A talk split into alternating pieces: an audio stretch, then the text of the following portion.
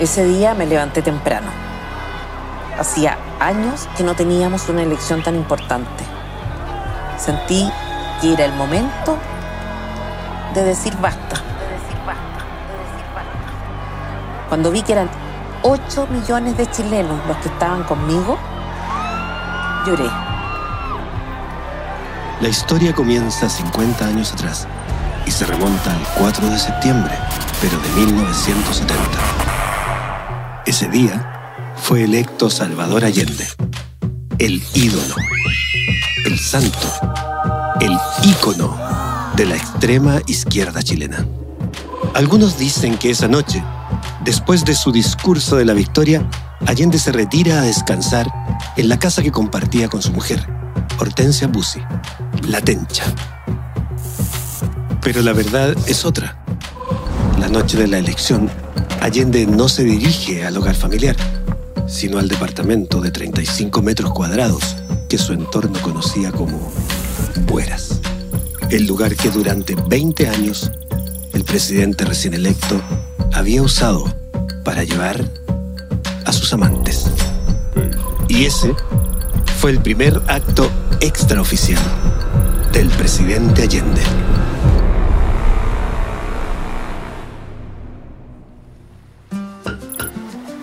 El día siguiente a su elección, el dictador comunista Fidel Castro llama a Allende para felicitarlo. Era una amistad antigua. El propio Fidel había dicho de Allende. Yo conozco al hombre que hará la próxima revolución en América Latina. El chileno, por su parte, había asegurado. Vamos a hacer un socialismo a lo cubano. Su admiración era recíproca, o al menos eso aparentaban. Tenemos una historia tú y yo. La relación del presidente electo con Cuba incluía a su propia familia. Tati, la hija predilecta de Allende, había recibido entrenamiento en un campamento cubano para combatientes extranjeros, nada menos que con la venia del Che Guevara. El guerrillero argentino incluso le envió un mensaje a Allende a través de uno de sus amigos. Si el doctor necesita dinero para hacer la campaña, que me lo pida. En sus viajes a Cuba, Allende no cultivaba solo vínculos políticos, sino también sentimentales. Laurita San Antonio, una cubana exuberante 25 años menor que él, fue una de sus amantes isleñas, al igual que Gloria Gaitán, una escritora y diplomática colombiana, con quien compartió en la isla y visitó cabarets en medio de comitivas oficiales. Un tiempo después del triunfo de Allende, Castro anuncia una gira de 10 días a la República de Chile. El triunfo de Allende era un triunfo personal y un triunfo del comunismo. Claro que sí.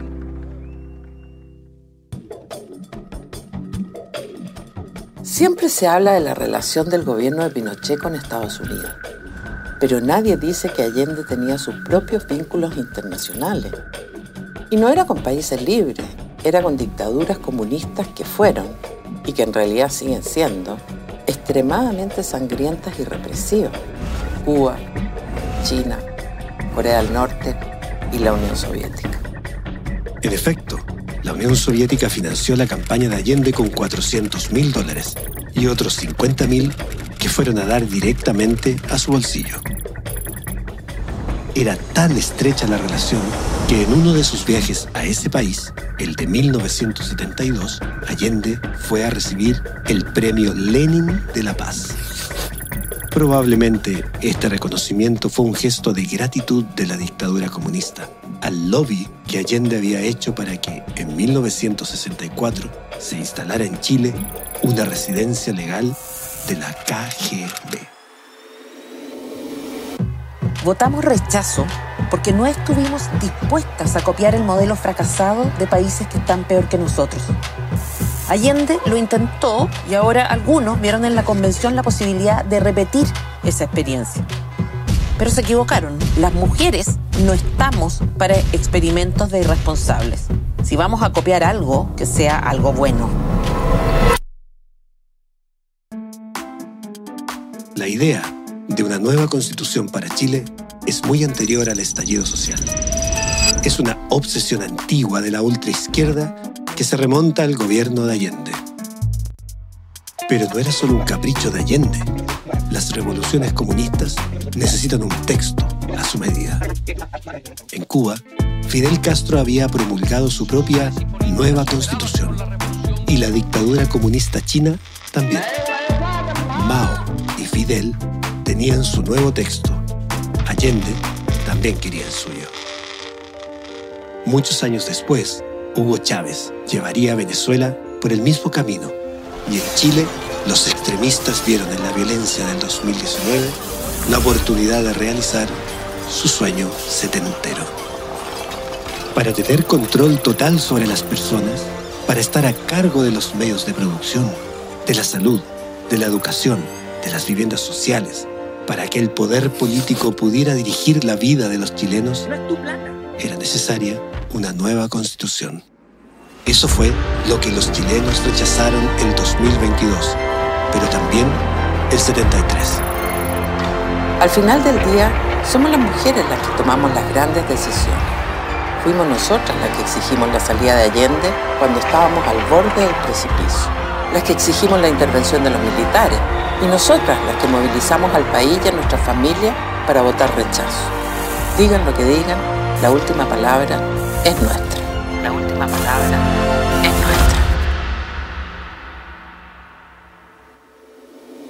El Chile de 1970 era muy distinto al que conocemos hoy. 8 de cada 100 niños morían al nacer y 3 de cada 10 chilenos no tenían acceso al agua potable urbana. La inflación era altísima. Éramos un país pobre. Estábamos acostumbrados a ver niños a pie pelado pidiendo comida en las calles. Pero los tres años de gobierno de Allende fueron dramáticos. Las cosas empeoraron mucho.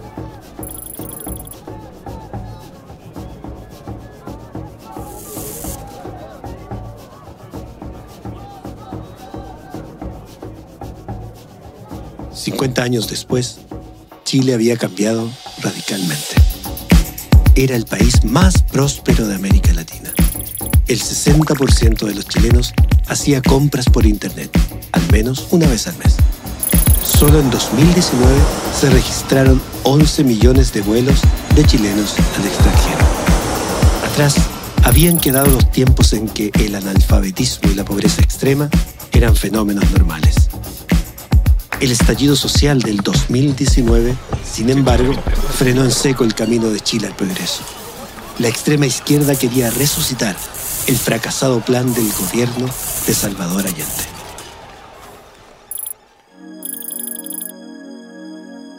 Salvador Allende había sido diputado, senador, ministro de Salud y tres veces candidato a la presidencia antes de ser electo.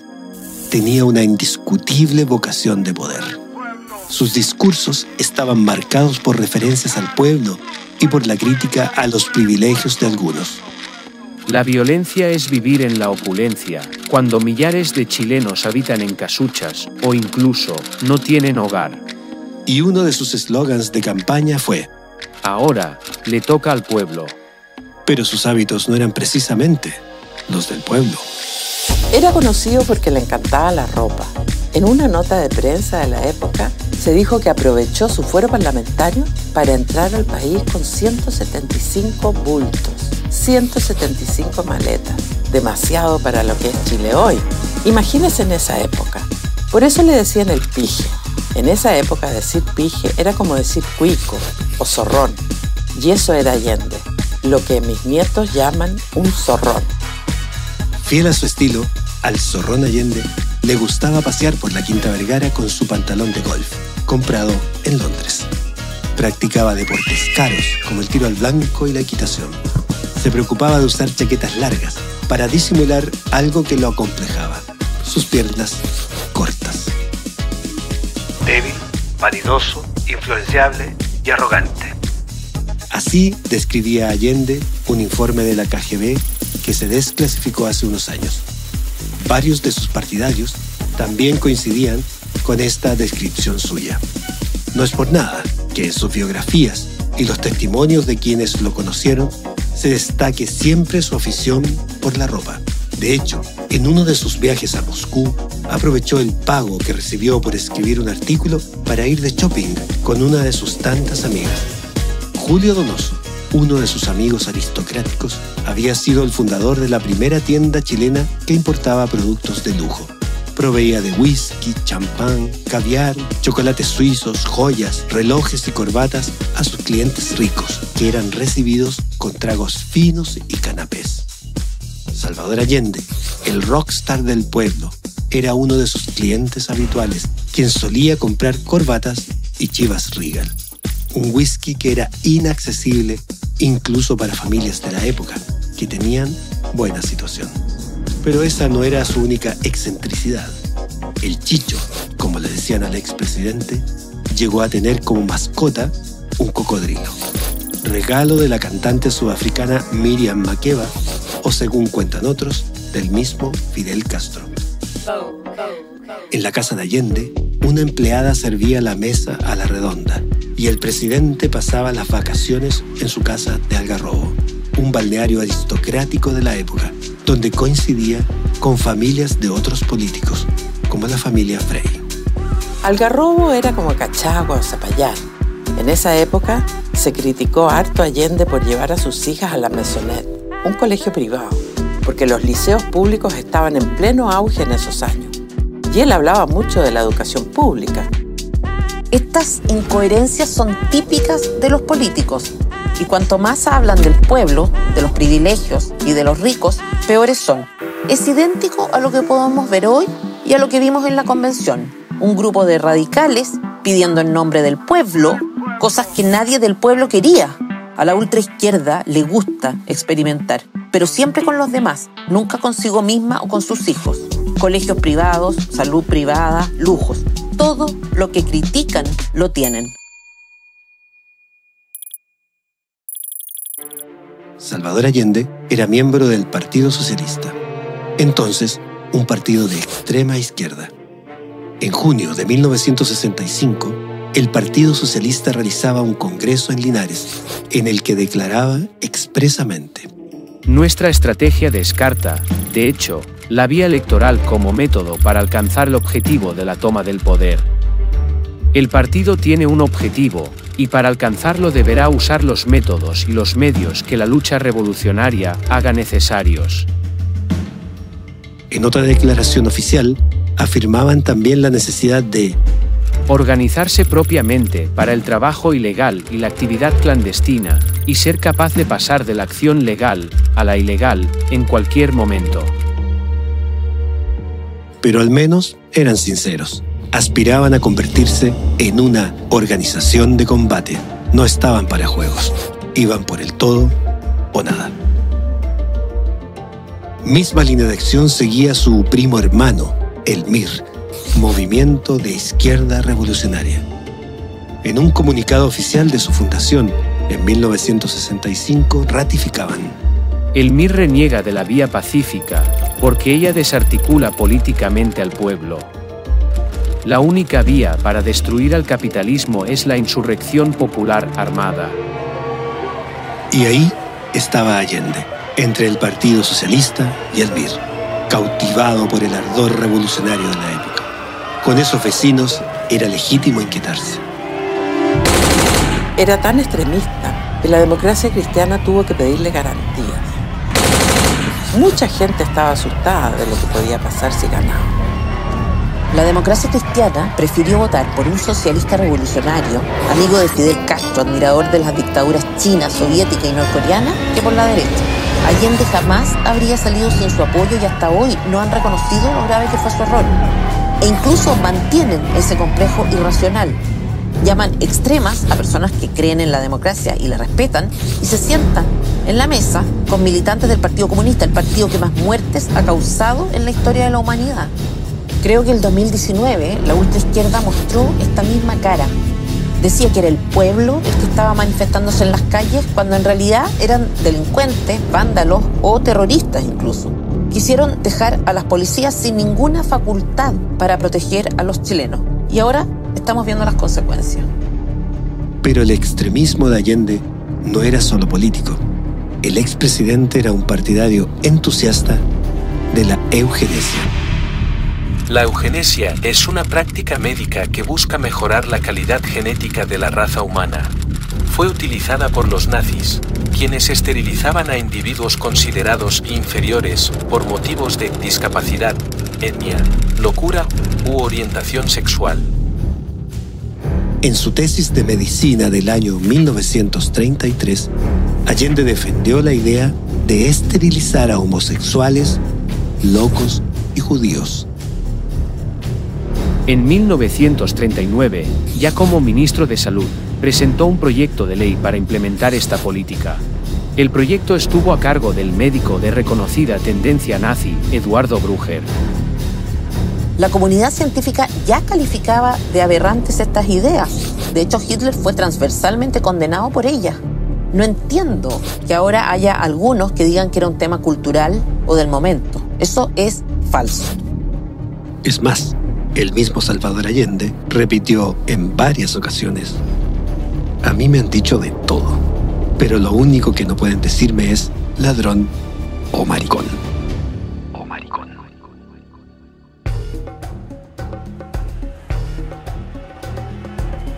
Corrían tiempos violentos.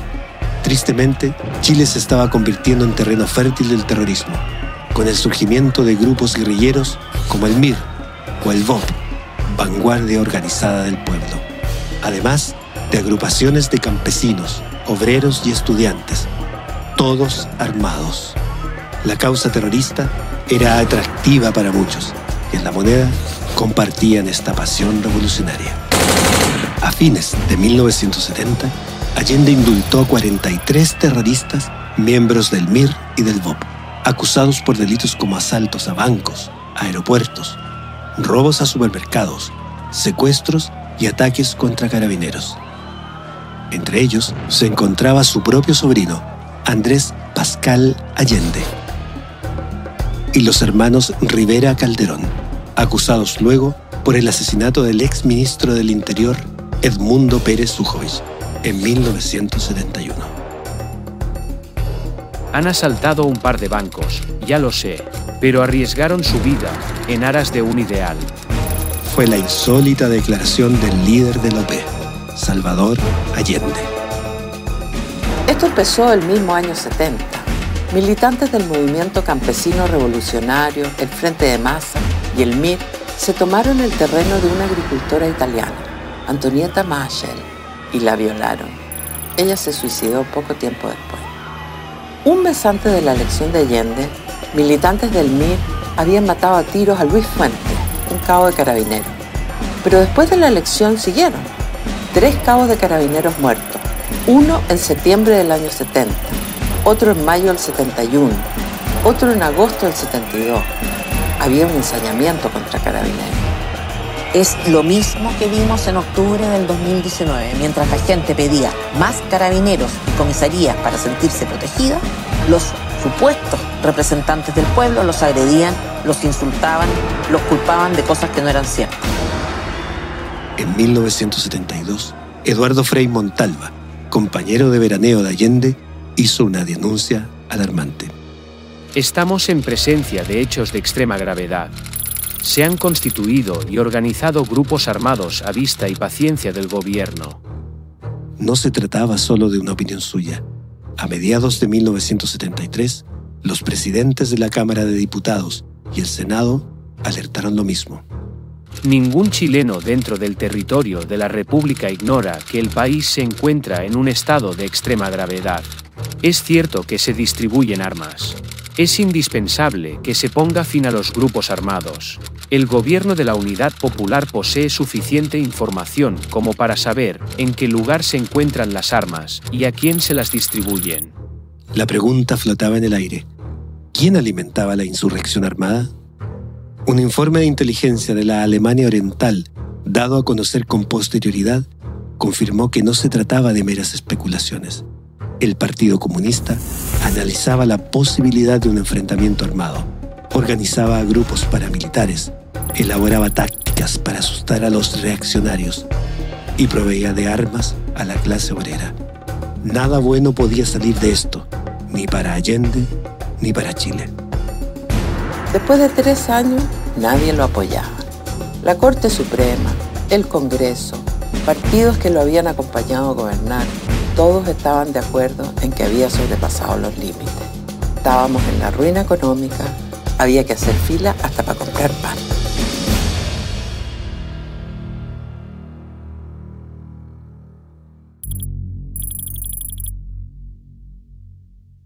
Para no asumir la responsabilidad sobre el desastre que había causado en Chile, Salvador Allende intentó instalar su propia verdad oficial a través del control de los medios. Siempre se habla de la censura que había con Pinochet, pero con Allende la cosa era parecida. La UP sancionaba a los periodistas que incumplían los estándares éticos y profesionales de la profesión, para perseguir a los que criticaban al gobierno. También impuso restricciones a la difusión de noticias, controló la publicidad en los medios y estatizó la producción de papel, siempre buscando favorecer a los medios amigos y boicotear a los independientes. Cada golpe del gobierno a la prensa libre era y sigue siendo un golpe a la democracia. Hoy día es lo mismo, pero las redes sociales nos han permitido informar. Pasó con el rechazo y pasará cada vez que intenten instalar su ideología de fracasados. Los que no se sometían a la censura sufrían una persecución feroz. Amenazas, intimidaciones, seguimiento a familiares e incluso detenciones. Allende lo había advertido. El deber del periodista de izquierda no es servir a la verdad, sino a la revolución.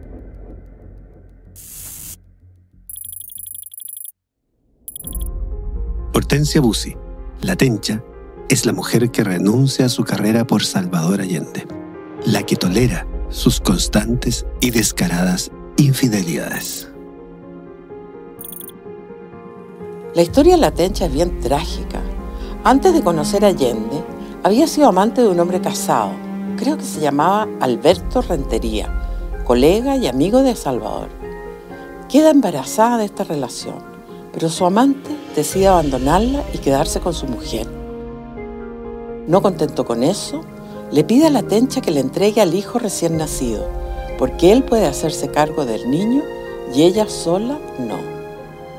Cuando los padres de la tencha se enteran de todo esto, la echan de la casa y ella se enfrenta al mundo y a la maternidad, muy humillada, abandonada por su amante y por su propia familia. Hortensia Bussi no cede. Deja la casa de sus padres e inscribe a su hijo en el registro civil como Alberto Joaquín Rentería Bussi. El padre de su hijo insiste en quitárselo y acude a un juez para que le den a él y a su mujer la tuición del niño. Tencha no cede. Pero pocas semanas después, ella misma cambia de opinión y un frío domingo de agosto se encuentra con la mujer del que había sido su amante para entregarle al niño. Hay versiones diferentes en torno al papel que jugó Allende en esta decisión de Tencha de entregar a su hijo, pero todas coinciden en que el expresidente fue determinante. ¿Acaso se lo exigió y fue su condición para casarse con ella? Algunos dicen que sí. Durante los primeros 12 años de matrimonio, las aventuras amorosas de Salvador Allende habían sido más bien discretas, pero la molestia de su mujer por su segunda aventura presidencial marca un antes y un después en la relación. La tencha se enfurece con la decisión de su marido de enfrascarse en una nueva campaña presidencial, que evidentemente terminaría en un fracaso. Después de ser proclamado candidato, Salvador llega a su casa y encuentra una carta de su mujer. Me voy con las niñitas a Algarrobo. Esa carta desata la furia de Allende. La hace pública entre sus amigos y de ahí en adelante, todo el mundillo de izquierda se burla de Tencha y de la frase en cuestión. Me voy con las niñitas a Algarrobo. La llaman arribista, se mofan la ridiculizan. La izquierda extrema es así. Si el hombre es de los suyos, si es parte de sus filas, puede hacer lo que quiera. Ahí la lealtad de las mujeres se termina. Lo mismo pasa hoy con las activistas políticas del feminismo.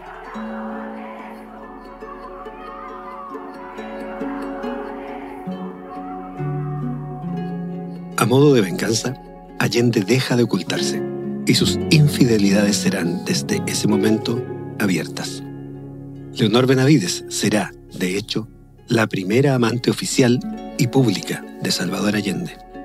Ella lo acompañará en su campaña del 58 y muchos creerán incluso que es su esposa. Las delegadas que llegaban desde las poblaciones decían, Mire compañera, qué buena moza es la esposa del candidato. Salvador Allende mantiene a lo largo de toda su carrera relaciones paralelas con muchas mujeres. Está su esposa, la Tencha. Está la amante, que circunstancialmente ocupa la posición de favorita y que a veces coexiste con otra que es secundaria. Y aquellas que eventualmente se cruzan por su camino. Hortensia, la Tencha, quedará relegada solo a los actos de campaña más grandes, aquellos en los que era importante guardar las apariencias.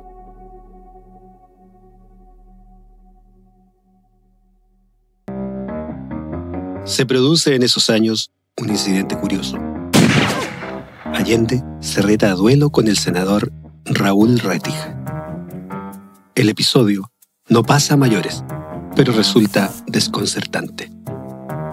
Años después, el mismo Rettig confesaría que tuvo que ver con un arranque de celos del exmandatario y que la mujer en disputa era Leonor Benavides. Algunos de sus actos de campaña incluirán a bailarinas y a stripticeras, e incluso habrá un comité de prostitutas allendistas que colaborarán económicamente a su causa. En alguna ocasión, el propio Allende dirá, Las mujeres se dividen en dos, las que pueden ser amantes y las que son de familia. y no faltará la que dice de él, Es un mujeriego compulsivo. Separarse habría sido una complicación para Allende. Su mujer se había resignado y el matrimonio le daba la posibilidad de tener múltiples amantes sin comprometerse con ninguna. Nunca quiso separarse porque nunca quiso ser fiel. Ese es el hombre que las activistas políticas del feminismo veneran hoy. Cuando Leonor Benavides ocupaba todavía la posición de favorita, Allende comienza un romance con Viola Contreras, que le trae complicaciones adicionales. Leonor Benavides estaba separada, Viola no, y además era la mujer de un dirigente de su propia campaña, presidente del Partido Radical. La favorita de su tercera campaña, sin embargo, es otra, Inés Moreno. Aunque durante esos mismos años, Salvador Allende mantiene un romance apasionado con una mujer 35 años menor que él y de origen humilde, a la que llamaba la negrita. Todas las mujeres de Allende creen ser las únicas, todas menos la tencha. Allende era un mujeriego. Tenía, por ejemplo, una libreta que se llamaba Ellas.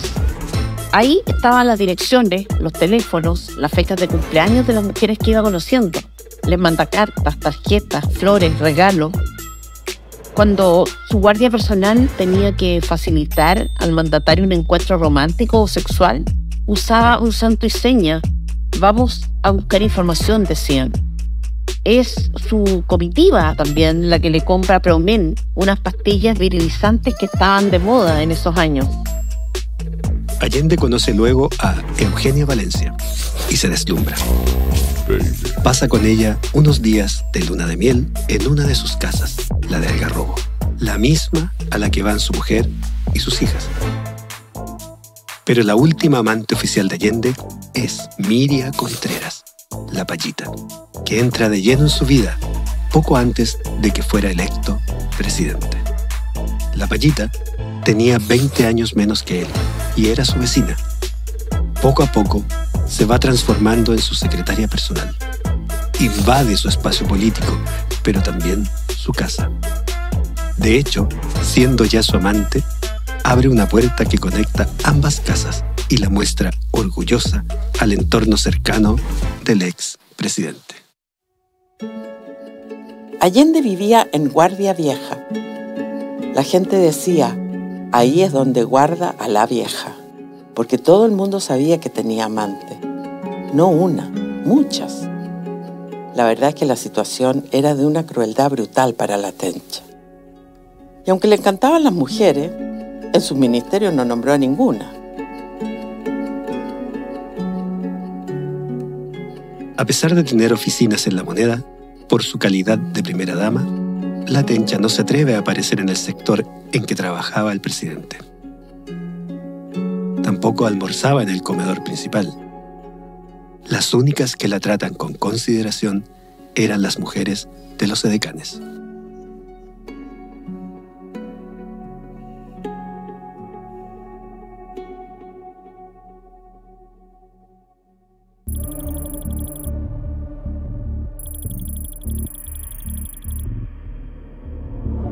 Los chilenos tenemos mala memoria.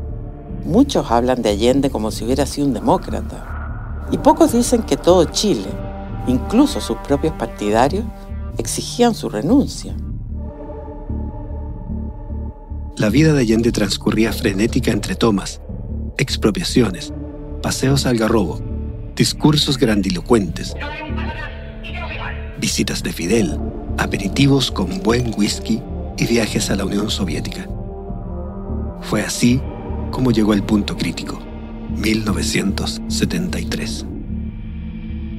Ese año se registró la inflación más alta en la historia de Chile, 606%. Se acercaba el principio del fin. Para ese entonces Allende ya controlaba el 80% de las grandes industrias, el 75% de las empresas agrícolas y el 52% de las pequeñas y medianas empresas. En las ciudades, colas kilométricas, desabastecimiento, inseguridad y mercado negro a la orden del día. Me acostumbré a hacer colas de horas y horas. Iba con mis niños. La gente tenía miedo de qué iba a pasar, porque días antes del golpe, el mismo Allende había dicho que solo quedaba harina para tres o cuatro días más. Distintas instituciones alertaban del peligro. La Cámara de Diputados presentaba en agosto de 1973 un acuerdo en el que acusaban al gobierno de Allende de violar la Constitución y las leyes, buscando instaurar un sistema totalitario. Similar advertencia lanzaba el Colegio Médico, el Colegio de Abogados e incluso la misma Corte Suprema acusaba al gobierno de Allende de forzar las interpretaciones de la ley, intervenir en otros poderes del Estado, no someterse al Estado de Derecho. Eduardo Frei Montalva, presidente del Senado, declaraba ante la directiva de la Sociedad de Fomento Fabril en julio de 1973. Nada puedo hacer yo, ni el Congreso, ni ningún civil. Desgraciadamente, este problema solo se arregla con fusiles. El entonces senador por la DC, Andrés Saldívar, afirmaba, Creo que las Fuerzas Armadas son las grandes reservas morales de nuestro país. Y pueden ser ellas, quienes en un momento dado estén llamadas a solucionar las cosas aquí. En eso no hay que tener tapujos, y lo demás es ser un hipócrita. Mientras tanto, decenas de mujeres se reunían afuera de los cuarteles militares a lanzarles maíz. Su mensaje era claro, los acusaban de gallinas en caso de no intervenir. La ultraizquierda sigue viva. No ha pedido disculpas. No ha renunciado a su agenda totalitaria. Pero que lo tengan claro, cada vez que lo intenten se encontrarán con la mujer chilena. Así fue el 73, el 2022 y así será en el futuro.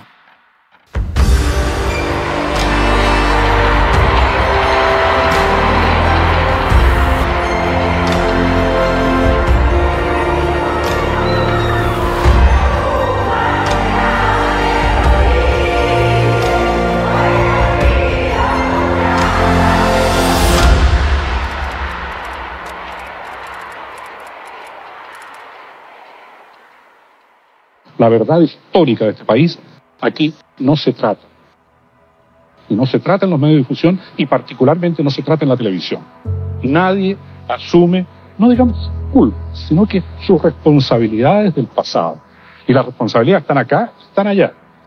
Y eso es lo que merecería, y creo que sería sumamente instructivo para las generaciones futuras, sobre todo para los jóvenes, que esa verdad se revelara, que se revelara con honestidad y con absoluta fidelidad a lo que fueron los hechos, porque eso ayudaría a este famoso reencuentro, que al parecer la sociedad chilena lo quiere hacer por arte de magia. No, es que tenemos que reconciliarnos. Bueno, ¿sobre qué vamos a reconciliar? Echando la basura bajo la alfombra, eso, eso no es. Tú ves en cualquier manifestación pública en Chile jóvenes de 15 o 20 años que no vivieron todo el periodo del año 70 y un poquito antes, hasta ahora, porque todo esto es una historia continua. Sin embargo, se les ve más fanatizados y dogmáticos que gente que incluso pasó por eso. Entonces, ¿por qué sucede eso? Porque los padres de un sector le enseñan su verdad, que es parte de la verdad, a sus hijos. Entonces quedan convencidos que esto otro era el infierno y esto otro era el cielo. Entonces, ¿qué elemento de juicio tienen esos jóvenes para conocer la verdad histórica de Chile? Y eso desgraciadamente es un tema tabú en Chile. Claro, y mientras tanto, en televisión, dices tú, no se eh, da una, una visión distinta, o sea... No, porque se, se, piensa, al parecer, yo no tengo ningún acceso, digamos, a, la, a las mentes pensantes del país, al parecer se piensa que eso produce división, produce enfrentamiento. Y yo creo que el confrontar ideas, el expresar claramente lo que uno piensa, el dar a conocer la verdad histórica, no tendría por qué producir división, todo lo contrario. Y cuando creen que no hay división, se produce de pronto un fenómeno que demuestra que la división está ahí. Y es muy absurdo pensar que la división se produce a consecuencia de eso. No, no. Eso lo que ha hecho es destapar la olla nada más y mostrar, señor, si esto no es como están diciendo.